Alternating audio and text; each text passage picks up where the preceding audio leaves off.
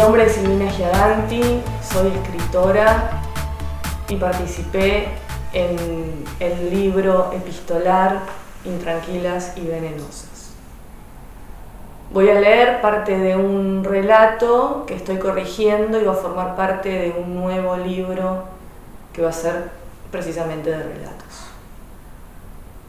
La noche en la que a Verónica se le resbaló de la mano la botella de cerveza de litro, después de verme sentada en el patio pasillo de Isla Flotante, una casa chorizo convertida en bar, boliche, galería de arte, llevábamos separadas tres meses. Me había dejado en el verano de 2014, días después de su cumpleaños número 28 y a cinco meses de empezar a vernos. Esa tarde yo había arreglado para ir a cenar a la casa de Rodrigo, la única persona, además de mi amiga Lucía, que nos conocía a las dos antes de que nosotras nos conociéramos. Yo lo conocí por gente en común y ella se hizo amiga de él en las aulas de Juan. Los dos cursaban letras y habían sido vecinos hasta noviembre de 2013, cuando Verónica, cansada de vivir cinco meses sin gas en el departamento que alquilaba, se mudó a otro más grande, más lindo y con terraza. Rodrigo me venía insistiendo para que fuera a conocer su casa. No era mi amigo, pero yo estaba en un momento en que me había propuesto decir que sí a todas las invitaciones que me hicieran. Aceptar todas las invitaciones durante un mes fue una idea programática de mi amiga M, que me veía replegada como un animal hibernando. Yo sentía que para salir de la cinta de, Moebius mental en la que estaba enredada, tenía que salir literalmente, abrir la puerta de mi casa, dar dos pasos, cerrarla, llamar al ascensor y bajar a la calle. Cuando salí a las nueve de la noche no había nadie. Era un sábado que había quedado atrapado en el calendario entre el jueves y el viernes santo y el Día del Padre. Resultado, una semana corta hecha para salir y trasnochar por una ciudad vacía y silenciosa. Miles de personas se habían escapado hacia lugares turísticos. Esperé el 39, ramal 3 en la esquina de Salta y Chile. Era el único colectivo que me dejaba cerca. Desde que me había separado de Verónica estaba tomando bastante whisky. Antes de salir cargaba la petaca con un embudo y me la ponía en el bolsillo delantero del jean. Había perdido un poco el sentido de tomar por gusto. Tomaba para hablarle con más gracia a la pared cuando no podía dormir. También me ayudaba con el tiempo muerto de las cosas, como esperar un colectivo. Rodrigo vivía en el límite de dos barrios vivaces y civilizados, Almagro y Palermo, en uno de esos edificios modernos de diseño simple y sin molduras, con poco ornamento, de superficies lisas y claras, no invasivas al sentido de la vista. Una arquitectura basada en la economía de formas que parecía tomar su estética de las últimas aplicaciones de la tecnología. El panel de la entrada para llamar a los departamentos era táctil como un celular de última generación. Cuando salimos del ascensor hermético como la cabina de un frigorífico y entramos al departamento, me encontré con lo que había intuido mirando el palier y la fachada. Un gran ambiente sin paredes, mucho color blanco y madera, barra divisoria entre la cocina y el living, piso flotante, ventanal corrido de piso a techo que daba continuidad a un balcón de vidrio con baranda de hierro y piso deck. Techos bajos y una carpintería barata que se adivinaba en el material usado para las puertas y el placar empotrado el picaporte tampoco ofrecía resistencia, parecía de juguete y me hizo valorar la puerta de roble antiguo y el picaporte de bronce de mi departamento. Rodrigo estaba pasando por un momento de romance con México y su cultura y lo exhibía tomando mezcal. ¿Te sirvo? No, yo sigo con whisky, dame un vaso con hielo nada más. Este que traje de cuando estuve allá viene con un gusano en la botella, eso significa que la calidad es alta. Mira vos, che, ¿qué podemos pedir para comer en este barrio? No sé, empanadas, pizza. Prefiero empanadas. Dije eso y caminé hasta el ventanal sin cortinas que daba el pasaje en el que vivía Verónica cuando la conocí. Era un pasaje que de noche tenía poca luz artificial, así que no llegaba a ver el balcón del tercer piso de su ex departamento. En los dos meses que estuve con ella, mientras vivió ahí, pasaron las siguientes cosas. Estábamos desayunando un mediodía cuando nos enteramos que había muerto Lou y pusimos Satellite of Love mientras yo escribía un posteo homenaje en Facebook. Dejé de ir a recibir la medalla del subcampeonato de fútbol que ganamos con el equipo para darle una sorpresa y ayudarla con la mudanza. No me trató muy bien y me volví triste a mi casa en bicicleta porque para ir a la ceremonia de entrega ya era tarde. Mis amigas se enojaron. Volví a dormir después de muchísimo tiempo en una cama de una plaza y media. Sentadas a oscuras en el balcón, la contuve la primera vez que, desbordada, lloró delante mío una noche que además de no haber gas, se había cortado la luz. Apostada como un vigía mirando hacia esa calle oscura como un tubo negro, le dicté a Rodrigo los gustos de empanada que quería, caprese, humita y de verdura. Después de llamar al local de enfrente y encargar media docena, se paró y puso un disco de vinilo de una banda alemana. A Rodrigo le gustan los discos de vinilo y todo lo que signifique formar parte de un determinado segmento de consumo. Es de esas personas que se esfuerzan para gustar de cosas que no le gustan a los demás.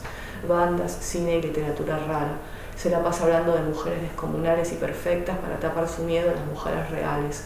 Es hijo de psicólogos y está apoyado sobre una economía que le permite tener una sensibilidad desafectada, un cóctel de ironía con desapego y la energía invertida en hablar más de las cosas que no le gustan que de las que sí.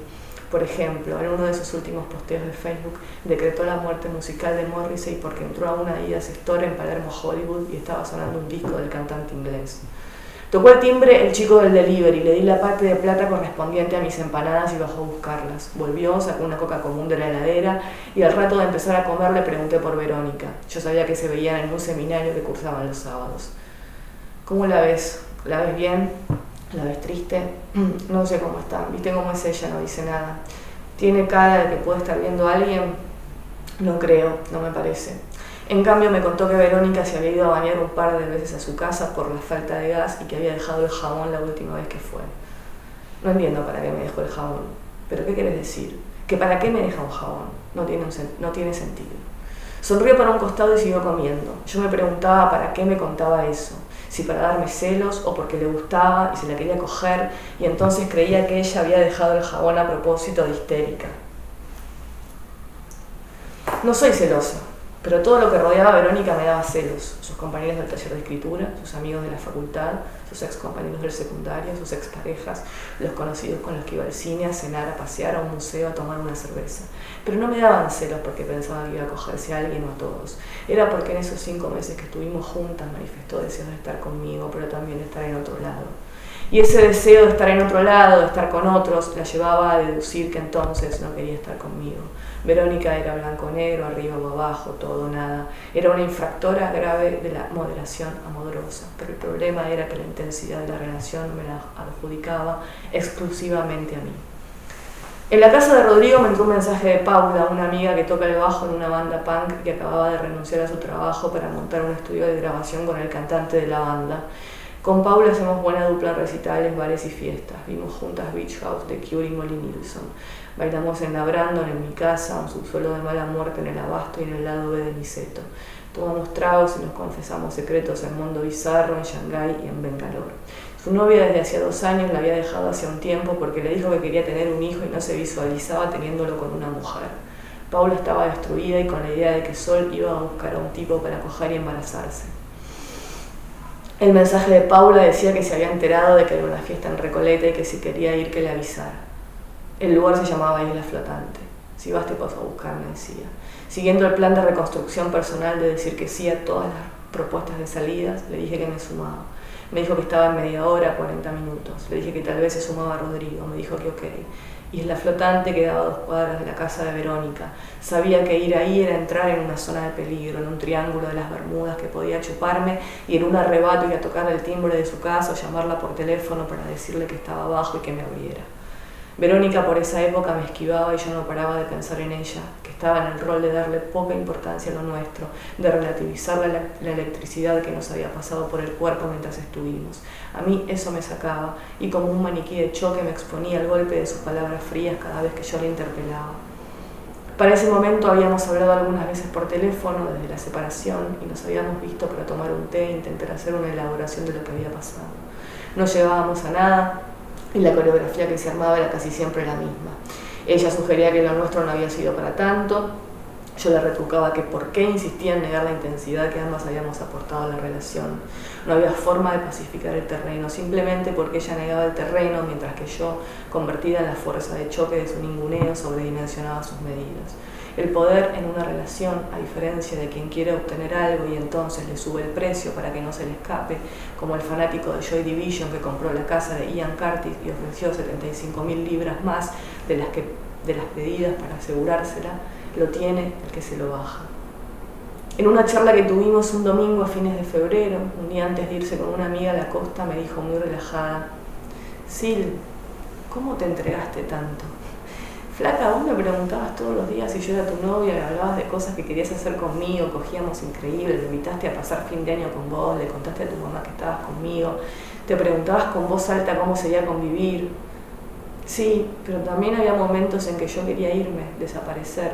Si eso pesaba más que querer estar, no te hubieras ido de boca, no hubieras hablado de amor, no hubieras arrancado cada charla de teléfono con el juego amoroso de, pero vos sos mi novia, no sé, perdón, lo que dije en su momento fue porque lo sentí y no me arrepiento de haberlo dicho. Sos una irresponsable emocional, Verónica.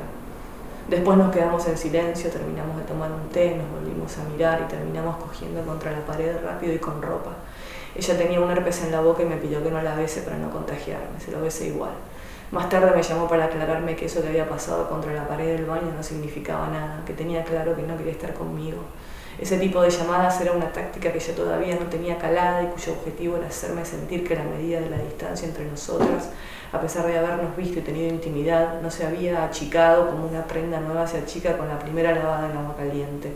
En cambio, cuando estábamos juntas, hacía llamadas para ampliar esa medida. Eran dos caras de lo mismo. Llamaba para poner distancia si estábamos y llamaba para poner distancia si no estábamos. La llamaba para decir que no, llamaba. Me dejaba el ovillo cerca, me dejaba una forma enredada para que yo no me olvidara de ella y hiciera algo con eso. Paula me avisó por WhatsApp que estaba abajo. A la salida se había sumado Mariano, un amigo de Rodrigo, hermano de la embajadora argentina de un país importante. Bajé a abrirle, tomamos unos tragos y bajamos los cuatro. Rodrigo y Paula se conocían porque una exnovia de Paula había salido unos años después con Rodrigo. Subimos a la camioneta negra de Paula y fuimos para Isla Flotante. Logró estacionar a menos de una cuadra. Bajamos y tuvimos que dar una vuelta porque en ese momento había dos patrulleros en la puerta y cuatro policías en la vereda hablando con alguien de adentro. Volvimos de dar la vuelta a Manzana y los patrulleros ya no estaban. Después nos enteramos que había habido una llamada por ruidos molestos, pero la fiesta siguió como si nada. Bueno, esto es parte de un relato que continúa y que es mucho más largo de lo que leí. Y voy a finalizar dando una consigna de lectura que tiene que ver con este relato en, en proceso. Y sería el de escribir una historia de amor o de desamor con una persona y sumar a un amigo o a una amiga que de alguna manera incide para que alguna de las dos personas participantes de esa relación amorosa piense mal o piense bien de la otra persona. Es decir, el famoso amigo que mete cizaña, vaya a saber con qué fines.